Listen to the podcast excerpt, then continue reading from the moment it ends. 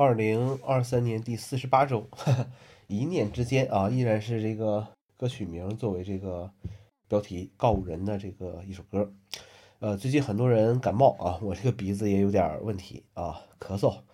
呃，地铁上戴口罩的人也这个越来越多了。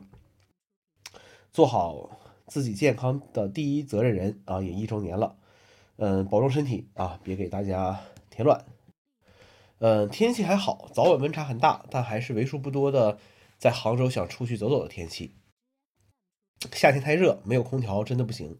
之前有朋友问我为啥不去西湖拍拍荷花，我说一起床就是三十多度，怎么去拍呀？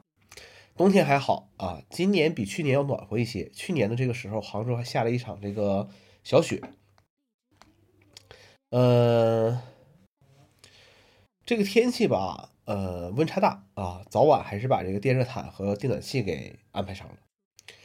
呃，看了几个红米 K 七零的视频啊，我也在想，要是我去买的话，是买一个 K 七零呢，还是选择之前的这个小米十三系列？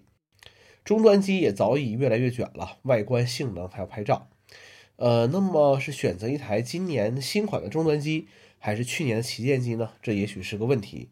呃，就像很多人纠结是买十四 Pro 还是买十五数字版一样。呃，对我来说可能都差不多。现在很多电子产品这个性能啊，呃，过剩是真的。呃，越来越多的人追求这个性价比。呃，要是我选择的话，可能会考虑操作系统升级几代的问题。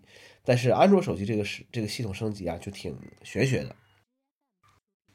二零二三年的这个榜单啊，这几天 Apple 发了几个二零二三年年度榜单，涉及到程序、播客、歌曲、图书。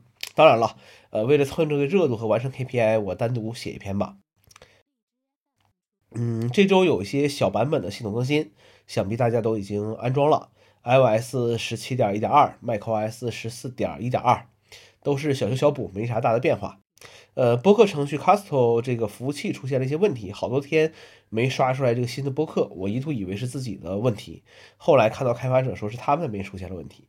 这个程序挺不错的，我用来听播客很多年了。